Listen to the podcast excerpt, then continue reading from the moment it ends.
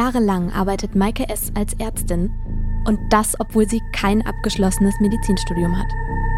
Als Narkoseärztin ist sie bei OPs dabei und behandelt sogar Risikopatientinnen. Über Monate hinweg täuscht sie ihr gesamtes Umfeld, ohne aufzufliegen. Doch dann stellt sich heraus, die Zulassung von Maike S. ist gefälscht. Und im Zusammenhang mit ihrer Behandlung starben Menschen. Wir wollen wissen, wie ticken HochstaplerInnen wie die falsche Ärztin Maike S. Hi und herzlich willkommen zu Der Fall, dem Kriminalpodcast von Funk, von ARD und ZDF. Hier sprechen wir über die Kriminalfälle aus der Reihe Der Fall, die ihr vielleicht schon von YouTube kennt. Ich bin Sarah Koldehoff, Journalistin und Psychologiestudentin. Mich interessiert besonders die Psychologie hinter Fällen wie dem heutigen. Darüber spreche ich hier wie immer aber nicht alleine, sondern mit der Kriminalpsychologin Lydia Benecke. Hi Lydia. Hallo Sarah. Wir haben heute wieder einen, wie ich finde, sehr spannenden und auch besonderen Fall vor uns. Ja, ich glaube, anhand dieses Falls können wir einiges an Wissen vermitteln, was Menschen eventuell dabei helfen kann, zu erkennen, ob sie es mit hochstapelnden Menschen zu tun haben. Ja, wir reden heute nämlich über den Fall einer falschen Ärztin, die ohne abgeschlossenes Medizinstudium hunderte Menschen behandelte. Lydia, du hast dich mit dem Thema ja näher beschäftigt, oder? Ja, ich habe einerseits natürlich beruflich eher mit den Themen Sexual- und Gewaltstraftaten zu tun. Manche von denen haben auch Lügenkonstrukte aufgebaut und auch durchaus beruflich Hochstapelei betrieben. Das ist in meinem Arbeitsbereich dann aber natürlich eher neben den Straftaten, wegen derer ich mit denen arbeite, zu sehen, also den Sexual- und Gewaltstraftaten. Aber ich habe auch ganz persönlich eine Motivation gehabt, mich näher mit den psychologischen Aspekten von Manipulation und Hochstapelei zu beschäftigen. Denn ich bin als junge Frau, da war ich gerade am Anfang des Studiums, einem Menschen begegnet, mit dem ich über längere Zeit zu tun hatte und der ein sehr charismatischer Hochstapler war, wie ich dann auch erst im Laufe der Zeit zunehmend verstanden habe. Und rückblickend habe ich gedacht, welche Infos hätte ich gebraucht, um das viel früher zu durchschauen. Und deswegen finde ich es auch so wichtig, darüber zu sprechen, worauf man achten kann, um eben dementsprechend nicht auf diese Art von Manipulation reinzufallen. Die Hochstaplerin, über die wir heute reden, ist Maike S. Und Maike S. arbeitete drei Jahre lang, von 2015 bis 2018, am Fritz-Lahrer Hospital zum Heiligen Geist. Unter anderem als Assistenzärztin in der Anästhesie. Was allerdings weder ihre KollegInnen noch ihre PatientInnen wissen, ist, Dafür hat Maike S. eigentlich gar keine Qualifikation, denn ihre ärztliche Zulassungsurkunde ist gefälscht. Und obwohl im Zusammenhang mit ihrer Behandlung nachweislich Menschen sterben, hinterfragt niemand Maike S. Arbeit. Ihr Betrug fliegt erst auf, als sie sich auf eine neue Stelle bewirbt und Fehler auf ihrer ärztlichen Zulassung Fragen aufwerfen. Daraufhin zeigt Maike S. sich dann selbst an und wird im Oktober 2019 festgenommen. Die Anklage lautet Mord. Das Landgericht Kassel spricht Maike S. schuldig wegen dreifachen Mordes, versuchten Mordes in zehn Fällen, dreimaliger gefährlicher Körperverletzung, des Missbrauchs von Titeln in vier Fällen und des zweifachen Betrugs. Sie wird zu lebenslanger Freiheitsstrafe verurteilt mit besonderer Schwere der Schuld. Ihre Verteidigung hat mittlerweile Revision eingelegt, deshalb ist das Urteil noch nicht rechtskräftig. Bis zur Entscheidung sitzt Maike S. in Untersuchungshaft. Für die YouTube-Folge hat unsere Kollegin Ella Maike S. auch tatsächlich in Untersuchungshaft besucht und mit ihr gesprochen. Auch über dieses Treffen und wie dieses Gespräch so war, reden wir beide heute. Ja, ich fand es sehr interessant, denn wir haben ja einiges auch erfahren über die Lebensgeschichte und die biografischen Hintergründe, die sicherlich eine Rolle dabei gespielt haben, wie Maike S. überhaupt dann an den Punkt kam, zunehmend ein größeres Lügenkonstrukt aufzubauen, das dann auch diese schrecklichen Konsequenzen für andere Menschen hatte. Mhm, denn uns interessiert ja heute auch besonders diese eine Frage, was geht in Menschen wie Maike S. vor, die vorgeben, etwas professionell zu können und dabei dann sogar das Leben anderer aufs Spiel setzen. Man muss sich das echt mal vorstellen. Maike S. hat da als Assistenzärztin hunderte Patienten unter Narkose gesetzt, obwohl sie darin nicht ausgebildet war.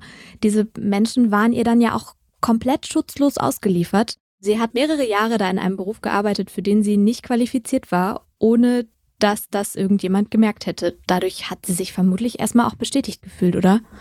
Ja, das ist etwas, was ich auch von unterschiedlichen Fällen kenne, in denen Menschen Hochstapelei betrieben haben. Auch von Fällen, mit denen ich gearbeitet habe, weil die dann bei mir waren, als sie auch andere Straftaten noch zusätzlich begangen haben. Häufig sagen die, dass sie am Anfang einfach denken, naja, ich probiere es einfach mal. Und dann sagen die so, und dann klappt das. Und dann sind sie ein, zwei, drei, vier Tage aktiv, beispielsweise in einem Job, der ihnen gar nicht zusteht. Und dann sagen die, das wird ein Selbstläufer. Die sagen, ja, jeder Tag ist dann irgendwie ganz selbstverständlich.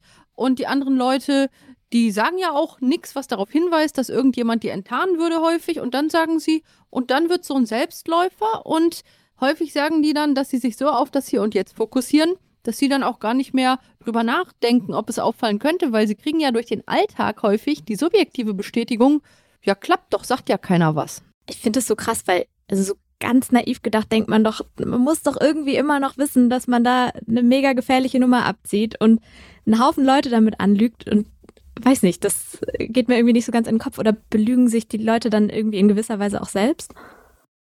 Also das ganz große Thema immer wieder in meiner Arbeit, unabhängig davon, welche Art von Straftaten Menschen begehen, und das würde ich jetzt auch auf unterschiedliche Ausmaße von Hochstapelei anwenden, ist, dass Menschen grundsätzlich die sehr ausgeprägte Fähigkeit haben, sich selbst zu entlasten, indem sie Konstrukte erschaffen, also Ausreden, mit denen sie irgendwie jeden Tag in den Spiegel schauen und leben können. Und das ist natürlich bei Hochstapelei dann auch genau das Thema, dass die Personen typischerweise sagen, naja, die und die Umstände sind ja der Grund, warum sie überhaupt erst dann sich in diese Position begeben haben. Dann gibt es natürlich ganz viele Ausreden, warum das alles irgendwie Zufälle waren und vielleicht auch andere Umstände und Personen quasi verantwortlich sind für diese Entwicklung. Und dann kommt der nächste Punkt, dass sie sich dann zum Beispiel auch sagen, ja, aber wenn doch keiner was sagt jeden Tag, wenn ich doch jeden Tag dahin gehen kann und das machen, dann kann ich ja gar nicht so schlecht sein. Und das ist dann gerade bei Hochstapelei der Punkt, dass durch die alltägliche Routine, die dann sich auch einreden können, wenn ich das doch nicht könnte, dann wird doch irgendwer einschreiten. Also dadurch bestätigen sie sich ihre Selbstüberschätzung und negieren dann auch negative Folgen, indem sie dann beispielsweise sagen, na ja, in jeder Tätigkeit kann ja mal ein Fehler passieren. Das passiert doch auch Menschen, die wirklich den Abschluss haben. Und damit relativieren sie natürlich komplett, dass es auch Folgen gibt, die mit ihrer nicht ausreichenden Kompetenz zu tun haben. Und das ist etwas, was wir, als wir uns dann das Gespräch von Maike S. auch angehört haben, all das genau so in dem Gespräch auch gehört haben. Und das ist durchaus psychologisch schlüssig, weil dieser Mensch, der nun in dieser Position sitzt, der braucht diese Konstrukte zunächst, um eben für sich auch weiterleben zu können. Und während die Menschen hochstapelnd dann beispielsweise in so einem Beruf aktiv sind, sind diese Konstrukte notwendig, damit sie Tag für Tag auch weiter sich wohlfühlen können mit dem großen Lügengebäude, in das sie sich selbst gebracht haben. Hm, und um irgendwie so den eigenen Selbstwert aufrechtzuerhalten dann. Voll. Die falsche Ärztin Maike S. im Gespräch. Ja, jetzt hast du ja gerade schon das Gespräch mit Maike S. erwähnt, das unsere Kollegin Ella ja mit Maike S. im Gefängnis geführt hat. Wir beide durften uns das ganze Interview ja anhören und ich fand es wirklich total eindrücklich zu hören, wie emotional sie da wirkte in diesem Gespräch. Also sie hat mehrfach heftigst geweint.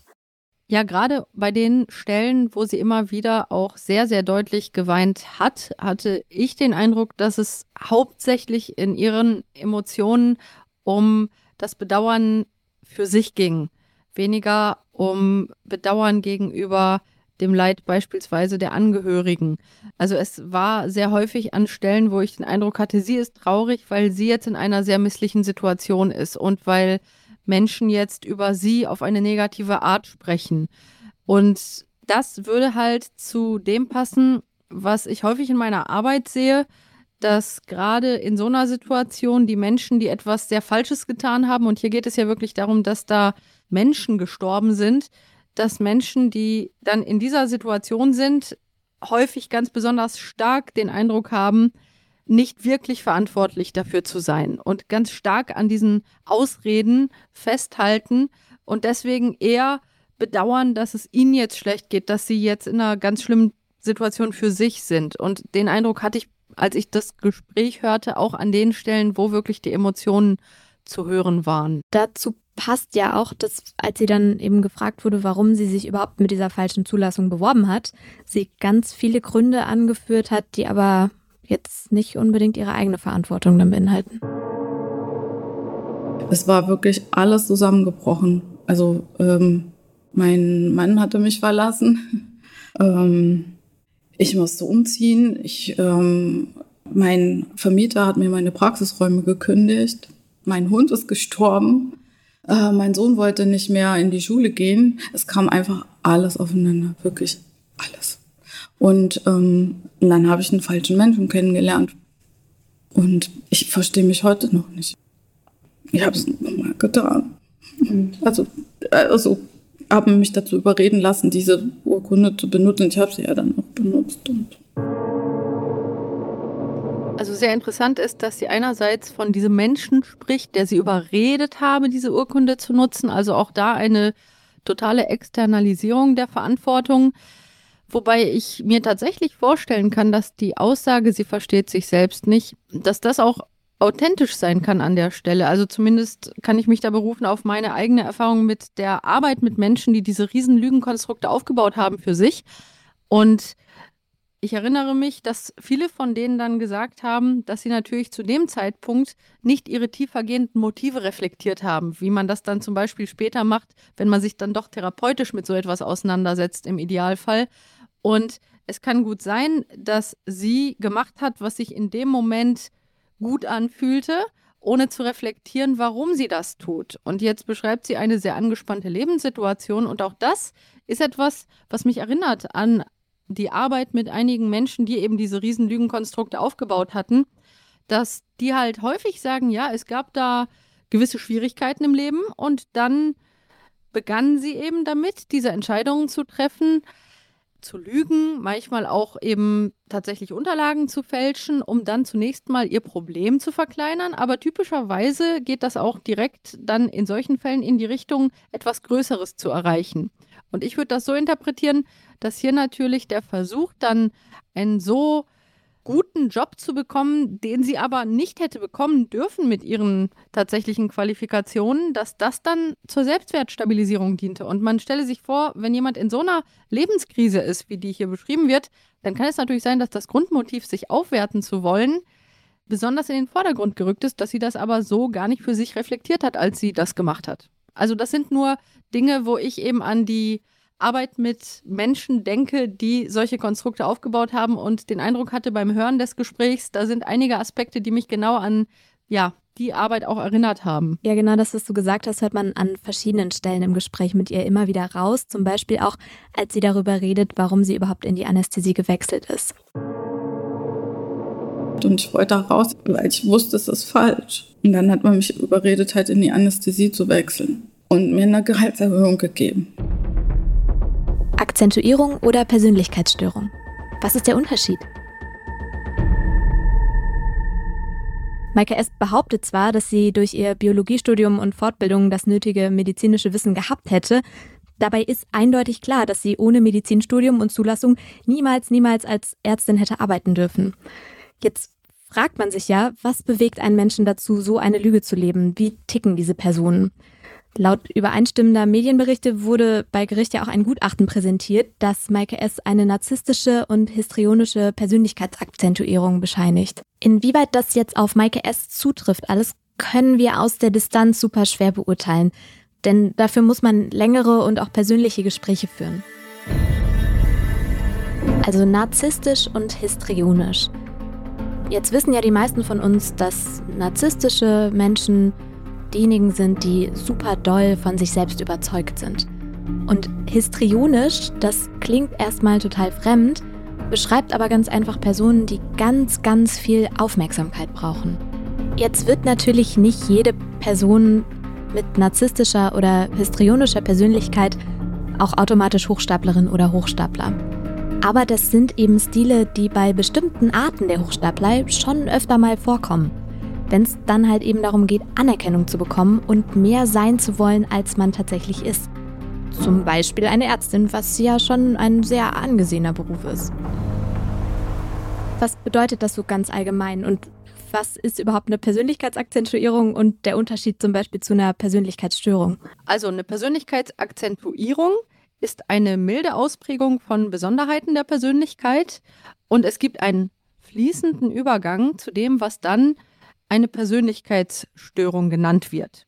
Zunächst mal muss man sagen, dass sowohl Persönlichkeitsakzentuierungen als auch andererseits die starke Form, also die Persönlichkeitsstörungen, Besonderheiten im Fühlen und Denken und dadurch auch Handeln von Menschen beschreiben. Und bei Menschen, die eine solche Ausprägung aufweisen, da sieht man, dass sie sehr stereotyp fühlen, denken und handeln. Das heißt, die sind gewissermaßen gefangen in ihren Mustern, wodurch bei einer wirklich starken Ausprägung dann auch Probleme entstehen. Also wenn es dann Richtung Störung geht zum Beispiel, Genau, eine Störung ist es nur dann, wenn wirklich relevant Leiden und Beeinträchtigungen vorhanden sind, die ausgelöst werden durch diese Muster im Fühlen, Denken und Handeln. Und typischerweise sind sich die Betroffenen aber ihrer Besonderheiten nicht bewusst. Die wundern sich nur immer, dass es irgendwelche Probleme gibt, typischerweise im zwischenmenschlichen Bereich, denken aber dann, naja, ich habe immer Pech und irgendwie erlebe ich immer negative Sachen mit Menschen. Und in der Regel sind sie sich aber zunächst mal nicht darüber im Klaren, dass das mit ihnen selber, mit ihren eigenen Mustern im Fühlen und Denken und Handeln zu tun hat und dass dadurch immer wieder ähnliche Probleme mit anderen Menschen dann auch hervorgerufen werden. Und wichtig ist halt, dass dieser Übergang von einem Persönlichkeitsziel zu der Persönlichkeitsstörung fließend ist und es gibt Kriterien, die ganz klar sagen, ab wann man überhaupt von einer Persönlichkeitsstörung dann sprechen kann. Und außerdem auch ganz wichtig, muss der Beginn der Persönlichkeitsauffälligkeiten im frühen Erwachsenenalter liegen und das Muster muss sich in verschiedenen Situationen zeigen. Also das darf nicht nur irgendwie mal selten vorkommen oder in so einer besonderen Phase, sondern das muss schon ein Muster sein, was erkennbar lange da ist und immer wieder in verschiedenen Situationen sich immer wieder zeigt. Und besonders wichtig ist aber, eine Persönlichkeitsstörungsdiagnose wird wirklich nur dann vergeben, wenn klinisch bedeutsames Leiden oder Beeinträchtigungen in sozialen, beruflichen oder anderen wichtigen Funktionsbereichen durch die Besonderheiten der Persönlichkeit verursacht werden. Also es wäre jetzt auch nicht so, wenn sich eine Person mal salopp gesagt scheiße verhält, dass man sofort irgendwie sagen könnte, oh, die hat bestimmt irgendwie eine Persönlichkeitsstörung oder so. Genau. Narzisstische und histrionische Persönlichkeit. Was bedeutet das? Im Fall Maike S. wurde ja jetzt über Persönlichkeitsakzentuierungen gesprochen und zwar aus dem narzisstischen und aus dem histrionischen Bereich. Was ist eine narzisstische Persönlichkeitsstruktur? Wie kann man sich das vorstellen? Die narzisstische Persönlichkeitsstörung wird beschrieben als ein tiefgreifendes Muster von Großartigkeit in Fantasie oder Verhalten und ein Bedürfnis nach Bewunderung und Mangel an Empathie. Ich finde ja auch ziemlich wichtig, nochmal darauf hinzuweisen, dass halt explizit hier steht Großartigkeit in Fantasie oder Verhalten. Es kann also sein, dass die Person, wenn sie in der Realität es nicht schafft, als großartig wahrgenommen zu werden, dass sie sich dann wirklich in so Fantasiewelten flüchtet, wo sie sich vorstellt, wie toll es wäre, wenn sie eben eine solche Bewunderung dann auch erhalten würde.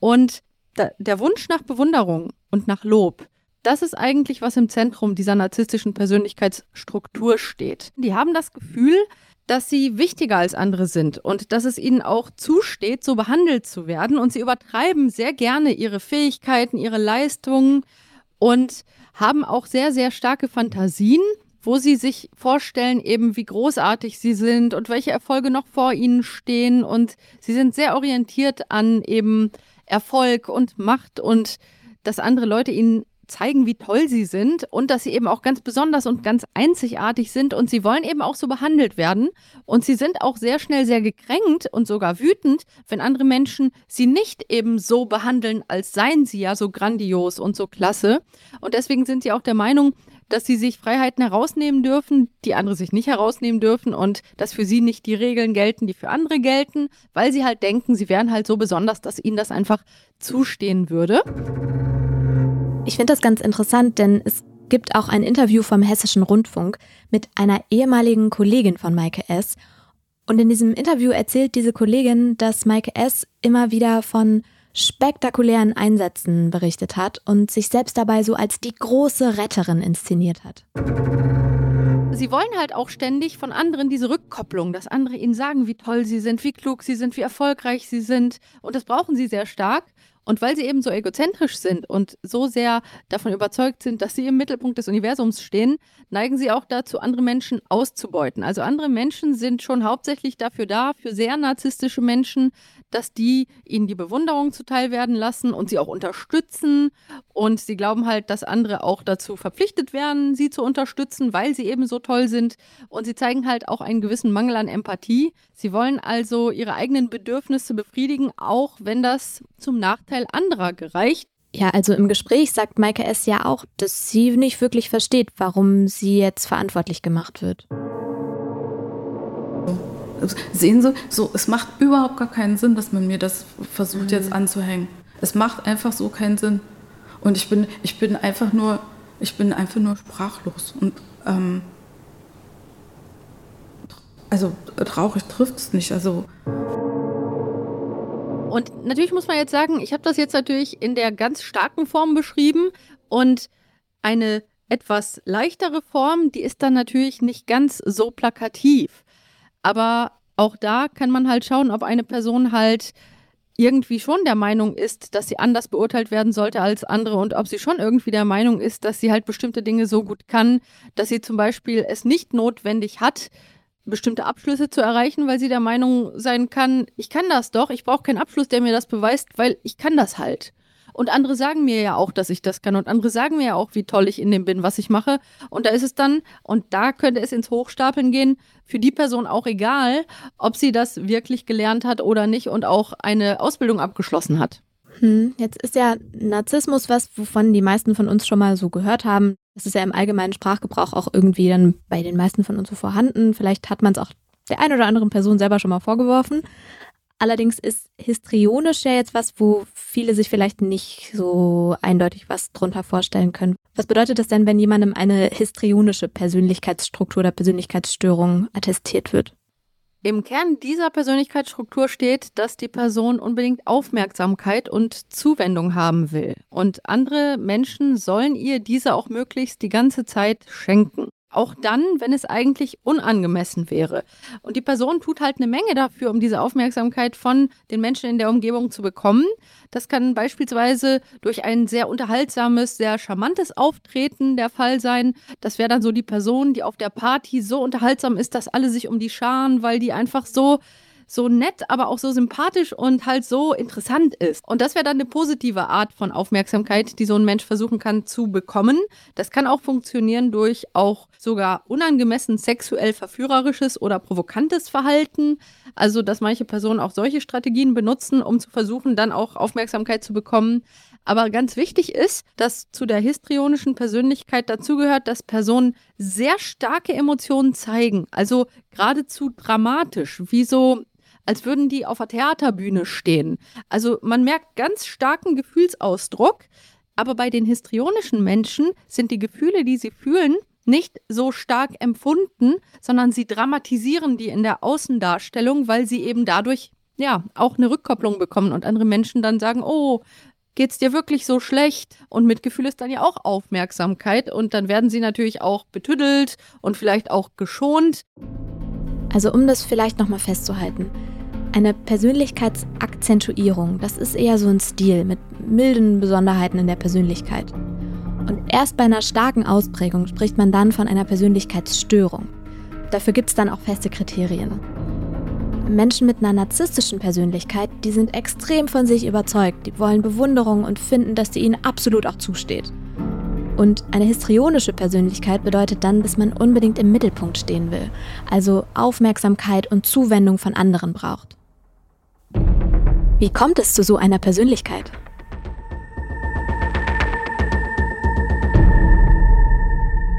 Jetzt haben wir ganz viel darüber gesprochen, wie sich die Persönlichkeit von Maike S. so äußert, aber irgendwie fragt man sich ja schon, wie entwickelt sich so eine Persönlichkeit überhaupt? Gibt es da bestimmte Risikofaktoren?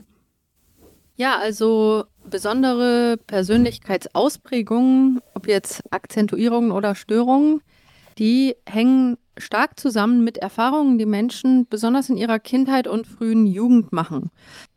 Bezogen auf die narzisstische Persönlichkeitsausprägung kann eine Möglichkeit sein, wie die entsteht, dass eine Person sich als Kind irgendwie nicht liebenswert und nicht wertvoll fühlt. Diese Rückmeldung kann sie wahrnehmen, zum Beispiel durch ihre primären Bezugspersonen. Und dann wäre eine Möglichkeit, dass dieses frustrierte Motiv, dieses Motiv, dass die Person sich nicht liebenswert und nicht relevant und nicht wichtig und auch nicht positiv sieht, dass das überkompensiert wird und dass die Person dann eben ganz besonders viel Lob und Anerkennung will und bewundert werden möchte, weil das dann dieses alte Gefühl, wertlos zu sein, quasi überdeckt. Bei der histrionischen Persönlichkeitsstruktur sieht man häufig als Hintergrund, dass diese Menschen emotional eher vernachlässigt werden, dass sie also nicht viel Zuwendung bekommen, wie es eigentlich angemessen wäre, wenn man ein Kind ist und dass sie dann das Gefühl haben, eher ignoriert zu werden und eben nicht liebevoll behandelt zu werden. Manchmal kann besonders frustrierend dazukommen, dass eine andere Person in der Familie vielleicht mehr Zuwendung bekommt. Und auch hier gibt es dann diese Überkompensation, dass die Person, die sich mehr oder weniger ignoriert fühlt, dass die dann versucht, eben ganz viel Aufmerksamkeit später zu bekommen, durch zum Beispiel dramatische Inszenierungen oder eine andere Art so aufzutreten, dass andere Menschen sie eben wahrnehmen. Was ja, wenn man sich jetzt mal anhört, was Maike S. im Gespräch zu ihrer Kindheit so gesagt hat, eigentlich schon passen würde. Egal, egal was ich gemacht habe. Meine Mutter hat immer irgendwas gefunden. Hat schon in der Grundschule, an, also bestimmt auch schon vorher, aber es ist äh, so ein einschneidendes, einschneidender Satz ihrerseits. Ich bin ähm, in die fünfte Klasse gekommen und ähm, ich musste mit dem Bus in die Schule fahren. Und da gab es morgens früh immer zwei Busse, die zur gleichen Zeit an der Haltestelle waren, ähm, die, den E und die 20. Und ich bin versehentlich in den falschen Bus eingestiegen und ähm, war völlig überfordert von der Situation. Ich meine, man ist daher noch echt ein Kind und mhm. ähm, der Busfahrer äh, hat mich dann mitgenommen in den Betriebshof und hat dann von dort aus dann äh, den Chef meines Vaters angerufen, der mich dann abgeholt hat. Und, und aber der Satz meiner Mutter war dann, ja, ich nehme dich runter vom Gymnasium, bist ja sogar zu blöd, um in den richtigen Bus einzusteigen. Und so ging das. Also, ja. Also sie hat mich nicht vom Gymnasium genommen, mhm. immerhin, ja. Aber ähm, okay, aber das ist ja, sehr klar. Ja, ja, ne? Und wie hat Ihr Vater darauf reagiert? Habt ihr sie in Schutz genommen? Nein, mein, mein, nein, mein Vater war immer so gar nicht. Also mein Vater hat sich aus allem rausgehalten, der wollte, glaube ich, immer seine Ruhe. Das fand ich auch ganz interessant. Wir haben natürlich nur einen sehr kurzen Einblick und wir können jetzt hier nur sehr, sehr vorsichtig interpretieren.